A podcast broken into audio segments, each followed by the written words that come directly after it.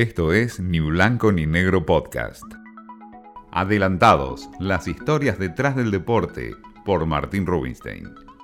Y en Adelantados Olímpicos nos metemos con una de las máximas figuras del deporte argentino. Luis Escola, el capitán de la selección de básquet que a sus 41 años va a jugar un nuevo Juego Olímpico.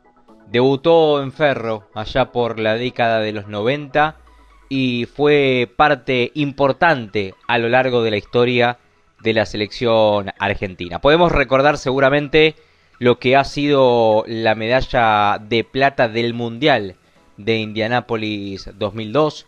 Por supuesto también que la última competencia internacional, aquel Mundial de China 2019.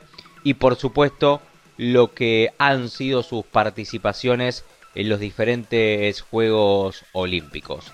Atenas 2004, la medalla de oro de la mano de Rubén Maniano, Nocioni y por supuesto Emanuele Ginobili como uno de los grandes jugadores de aquella competencia es quizás el hecho más importante que tiene esta generación dorada.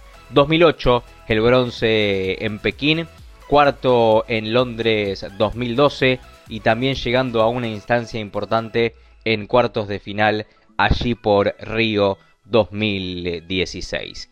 El capitán argentino, abanderado de una selección de un recambio importante, con jugadores que ya eh, tienen un pasado importante en Europa, algunos con presente en los Estados Unidos, la Provítola Campazo van de la mano para este Sueño Olímpico 2021. Allí estará el capitán, va a estar presente en su última competencia internacional. Tiene nombre, apellido, es argentino y hoy presentamos a Luis Escola. Esto fue Ni Blanco ni Negro Podcast.